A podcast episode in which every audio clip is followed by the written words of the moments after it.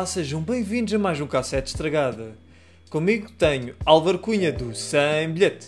Então, tudo bem contigo, Adriano? Adriano do quê? Do Cabo Cinético. E hoje para falar sobre o quê, Álvaro? Ovelha Choné. Mas qual é o título todo do filme? É. Ovelha Choné Farmageddon. Em português ficou também Farmageddon ou ficou com outro nome? Eu acho que fica com o mesmo nome. A Ovelha Choné é o filme, a Quinta Contra-Ataca. Aí, totalmente diferente. yeah, yeah. Ainda por cima, tipo, Quinta Contra-Ataca, não percebo bem. É que isso parece um título bem genérico, isso nem precisa de ser sobre aliens, como este filme acabou por ser. Bora lá! Mas sabes porque é que eu acho que eles puseram esse título assim em Portugal? É que Farmageddon, se não me engano, é tipo uma brincadeira com a palavra Armageddon, tipo o filme Armageddon, Yeah. de ficção científica. Uh, e em português fica contra-ataca, tipo a quinta contra-ataca, como o Império contra-ataca. Ok. E é o segundo filme da franquia, tal como o Star Wars. O Império contra-ataca foi o segundo filme de Star Wars a ser feito. Apesar de ter acabado por ser episódio 5. Arranjaste aí uma forma de buscar lógica para o nome. Mas meu, tu vês boas referências à ficção científica dos anos 70 pelo filme. Sim. Uh, 70 e 80 e depois. Eu sei, o Armageddon é anos 90, mas eles também não referenciam muito o Armageddon para além do título. Mas por exemplo, no governo estavam a entrar lá na secção privada deles. Não sei se reparaste nos efeitos sonoros. Por acaso não, não tinha reparado muito nisso. Mas conta-me mais. Reparei em dois sons particulares. Um que foi dos Fishers Secretos, apareceu tipo a música dos Fishers Secretos. Ok. E o outro foi uma música que era feita pelos aliens do Encontros Imediatos de Terceiro Grau. Close Encounters of the Third Kind. Eu, eu, por acaso não tinha, não tinha percebido isso. Eu percebi que aquilo estava cheio de referências. Até porque eu próprio, quando te disse, aparece um Tesla lá, né? Um Tesla Transformer. A minha pergunta é: quando eu vejo carros que se transformam em robôs, vou prestar. Será uma referência ao Transformer ou Gundam? Oh, Tesla, yeah. Exato. Uh, mas uh, tu também vias a série, não é? Da Ovelha Chané. Uh, eu não acompanhei muito. É uma série de curtas que, por exemplo, o meu pai gostava bastante. Por exemplo, lembro-me quando a Ovelha Chané ali a dormir a cesta e, e, era esta série particularidade que ele via enquanto dormia. Estás a ver? Imagina. Se cá por também serem curtas, não exige que tu tenhas uma atenção completa. E o facto de serem tipo universais, não precisarem de uma tradução, de uma legenda, também acredito que sejam algo para qualquer pessoa, mesmo que não seja criança, uh, consiga se identificar de alguma forma com as curtas. Yeah, são histórias bem simples e que são bem visuais. Aliás, isto é basicamente um pouco como o Chaplin e o Mr. Bean. Tu podias pôr isto a passar em aviões e as pessoas viam na boa. Sim, quase que nem precisas de fones. Mas eu lembro-me particularmente, nós chegámos a ver juntos o trailer deste filme, Adriano. Sim. Nós vimos juntos o trailer deste já filme. Já há muito tempo. Aliás, já há um ano e meio, mais coisa menos coisa. Sim. Ou há dois anos já? Vai fazer dois anos. Mas sim. Foi basicamente na monstra. E de facto, na altura, quando o filme saiu, não nem sequer vi o filme. É até interessante o filme ter ido para os Oscars, porque eu sinto que se não fosse para os Oscars eu nunca o iria ver. Pois, eu vou-te ser sincero, se calhar também não, pelo menos não faria do filme uma prioridade, tanto que eu ainda não vi o filme anterior. Eu vi o filme anterior com o meu pai. Oh. Porque... Então provavelmente terias visto este com o teu pai. Sim, mas isso, isso até tem uma história gira, porque o meu pai, imagina, o meu pai não é mu muito de filmes, mas lembro, vi, eu consegui hum, arranjar esse filme, porque ele estava a dizer que estava chateado por terem tirado Oveia Choné da Nickelodeon e da RTP2, acho eu. Ele estava tipo, fogo, agora já não vejo Oveia Choné. Oh. Tanto que ainda hoje, ele quando está a fazer zapping, ele espera que isso comece a dar na TV, estás a ver? Yeah. Eu gosto bem dos designs do estúdio porque acho que também é, é tua. Uma das minhas animações preferidas é deste estilo é a Fuga das Galinhas. Uhum.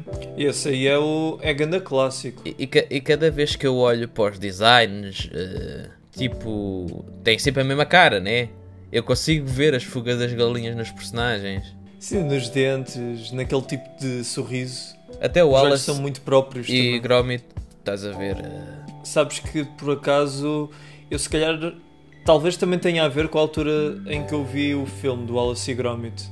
Mas uh, eu diria que gostei mais desse filme Ah, acho que a Ovelha Shone é bem engraçada também, mas se calhar o filme não me agarrou da mesma forma que esse e que A Fuga das Galinhas. Mas por outro lado, isto também é uma comparação um pouco difícil de se fazer. Sabes que eu não sinto que eles, tam- eles também não tentam.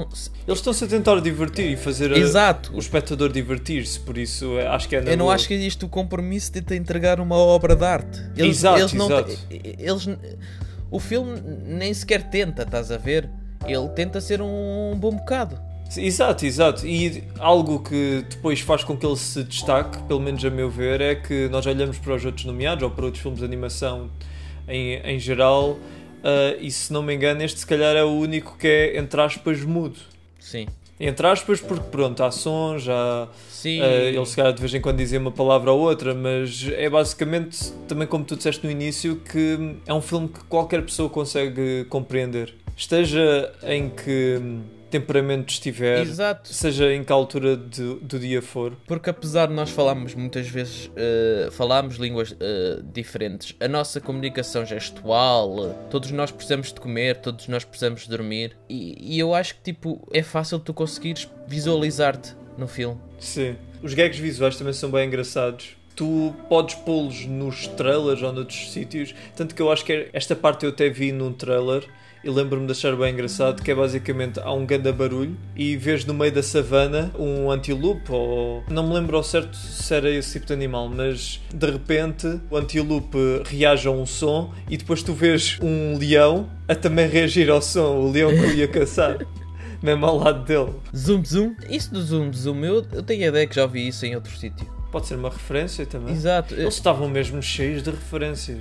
Eu acho que a maior referência deles, se calhar, era ao ET e ao Encontros Imediatos de Terceiro Grau. Nota-se ali uma cena muito Spielbergiana. Yeah. Mas, epá, isso acaba a ser fixe. Eu acho que, tipo, nota-se que foi um. Eu, eu sinto que se divertem.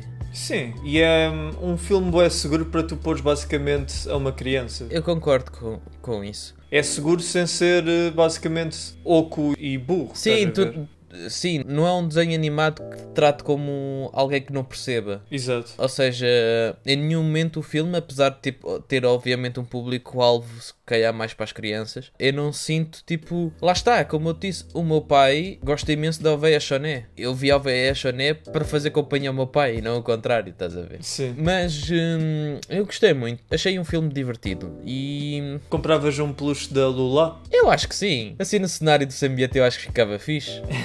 eu, eu acho que gostava mais de ter acesso era tipo a um dos bonecos que é usado no stop motion. Acho que deve ser uma experiência super gira. Eu não vi make- making-offs deste, mas eu já tinha visto making-offs dos anteriores. Pelo menos da Oveia Choné, também acho que é o do, do Wallace e Gromit. E é fantástico. É tipo, é bem fixe ver como as coisas as con- acontecem. E demora bué tempo a animar. Sim. todos os métodos, eu creio que até era o que demorava mais tempo. Isto dependendo também do detalhe da animação tradicional ou até da 3D, não é? Sim, e também propriamente é. Se tu erras numa fotografia, é chato. Pois. Não é para. Mas dá para editar com Photoshop? É mesmo assim que funciona. Ah, se, se bem que, que lá está, eu não vejo este estúdio a lançar filmes com muita regularidade. Que a Netflix está a ajudar e eh, se não estão em erro, eles vão lançar uma Fuga das Galinhas 2. Mas lá está, eu não sinto que é tipo um, um estúdio que só faz por fazer. Tipo, Sim. eu não sinto que eles têm a necessidade de cuspir um filme tipo Disney e Pixar todos os anos, um ou dois? Mas eles não lançaram um filme ainda um ano antes deste? Que era aquele de Homens das Cavernas. Pá, eu não vi esse filme, por acaso. O Early Man, A Idade da Pedra. Tu sabes que tu não viste esse filme e acho que poucas pessoas foram ver esse- filme. Foi em 2018. foi uma flop nesse ano. E lá está, para além desse foi o a Ovelha Choné, eles lançaram também aquele dos Piratas, vá, desde a Fuga das Galinhas, eles lançaram Tiveram por abaixo. seis filmes a contar com este. O sétimo vai ser a Fuga das Galinhas 2. E eu acho que esse filme vai envolver mais dinheiro, sabes? Talvez, eles fazem muitas séries. A ver, a ver, a Ovelha Choné tem vários episódios mesmo. Que aquilo dura desde 2007 e ainda não acabou. Mas, tipo, a- a- até é interessante porque eles assim conseguem produzir, eh, e- tipo, o tempo que gastam a produzir um filme, conseguem produzir vários episódios. Sim. Se calhar uh, o estúdio Laika tem mais dificuldades. Não tem uma série como a Ovelha Choné, basicamente. Sim, sim. Mas também eh, lançam mais eh, longas, né? E são bastante premiadas. Sim, e há, são premiadas, mas raramente ganham dinheiro. Normalmente são flops. Agora, se calhar seria interessante hum, discutirmos o que é que achas do facto deste filme estar presente nos Oscars. Pá, eu acho que o filme é giro, vê-se bem, ahm, tem um estilo diferente dos outros, mas lá está, é algo que nós provavelmente já falámos em episódios anteriores. Para os Oscars, parece que a Academia realmente só vai nomear aqueles que tiveram uma maior divulgação em termos de animação, porque eu acredito que noutros países e muito provavelmente no Japão, haja filmes que mereciam estar mais depressa nomeados do que tanto este como o Over the Moon. Eu sei que, tipo, 2020 foi um ano sensivelmente fraco para a animação, porque os projetos que iam estrear em 2020, muitos deles foram adiados um, um ano ou seis meses, o suficiente para. Principalmente, falo também de longas metragens japonesas, né? De Uhum. animação japonesas. E ainda para mais, imagina, vários estúdios de animação ainda estão a recuperar. Tu tens a noção que os estúdios não vi- já tratam mal os animadores com a crise acabar. Eu acredito que isso tenha atrasado várias produções. É que eu já fui ver a lista de filmes na Wikipedia que saiu ao longo de, de animações e não é assim tanta, estás a ver? Sim. Eu, eu, eu pensei que há mais. Há filmes que eu acho que eu gostaria de ver mais na lista dos Oscars. Eu, tipo, acho que de facto a Oveia Shonés, em outras condições, se calhar não seria este o lugar certo. No entanto, eu fico contente de termos até uma certa. Ou seja, não são filmes com peso grande narrativo, nem grandes filmes, mas até sinto que existe alguma variedade em termos de estilos. Ou seja, eu até consigo perdoar um bocadinho a merda. Desculpem o palavrão, peço desculpa. uh, os Oscars de animação deste ano, apesar de eu ach- achar que é um ano extremamente fraco para a escolha, de- para a escolha que foi feita, estás a ver? Sim. Mas tipo, acho fixe termos um filme em stop motion, acho fixe termos um filme em 2D, acho fixe termos um filme que mistura 3D com 2D, mesmo que seja aborrecido. Ah, Depois temos uh, dois filmes em 3D. Por exemplo, se calhar eu gosto mais de ver ali a Oveia Choné do que o Bora Lá.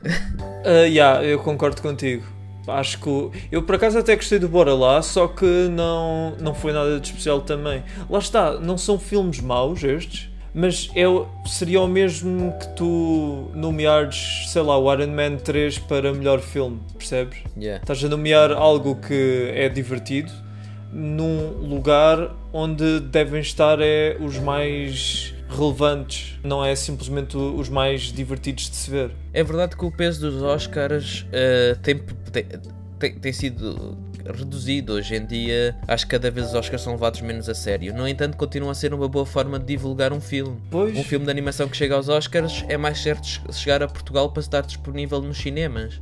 Exato, exato. Eh, ou seja, é aí que está a valia dos Oscars. Sim. Só é pena é que os vencedores sejam sempre os da Pixar ou da Disney. Quase sempre. Só no ano passado, por acaso, tivemos o Homem-Aranha. Mas mesmo assim foi um filme que. Pronto, é um filme do Homem-Aranha, percebes? É um filme bem mainstream. Mas eu sinto que isso está a mudar um bocadinho, exatamente Sim. porque a academia, mesmo não querendo, ela vai ter que trazer mais representatividade. Também é por causa disto que eu acho que Parasita ganhou, estás a ver? Porque. Ah, sim, sim. Não fugindo muito, não, não querendo fugir ao tema da animação, acho que aquilo está a demorar a, a- mudar, estás a ver? Uhum. Mas eu sinto que o facto de hoje em dia tu conseguires, eh, por exemplo, ainda mais através do streaming, consegues ter acesso a tantos filmes lançados do outro lado do mundo, isto sem incluir a pirataria, estás a ver, de forma legal, eu acho que cada Sim. vez vai ser mais difícil para os Oscars esconder um bom filme que seja feito do- dos outros países. E eu acho que eles já estão a sentir isso.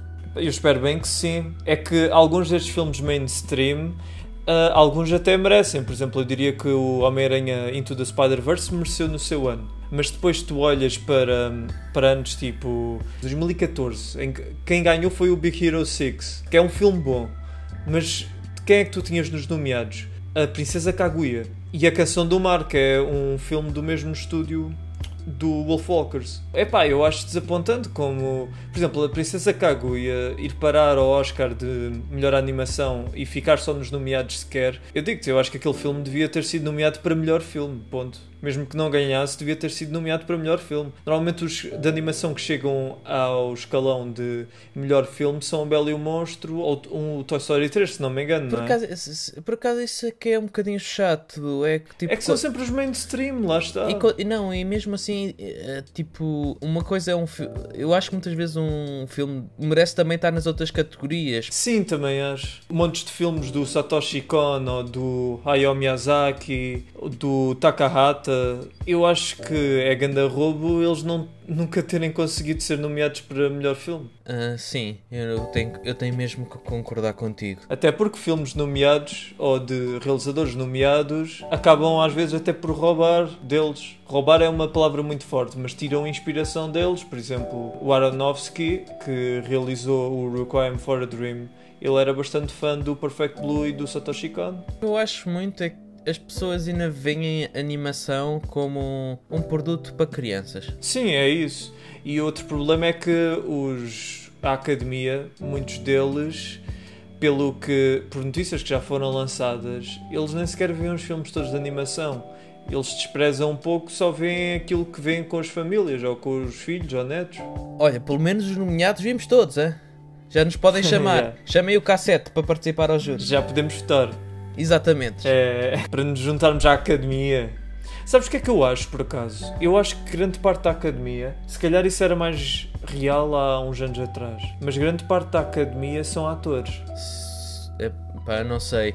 Mas uh, também, uh, se, se for assim, até acaba por ser um bocadinho injusto porque a parte da animação, apesar de ter tipo um peso todo na, eh, na, forma como contas a narrativa, de como avalias um filme, a verdade é que a parte técnica pode muitas vezes não estar a ser eh, bem analisada. Isso também acontece, eu diria, nos uh, nomeados de prémios técnicos.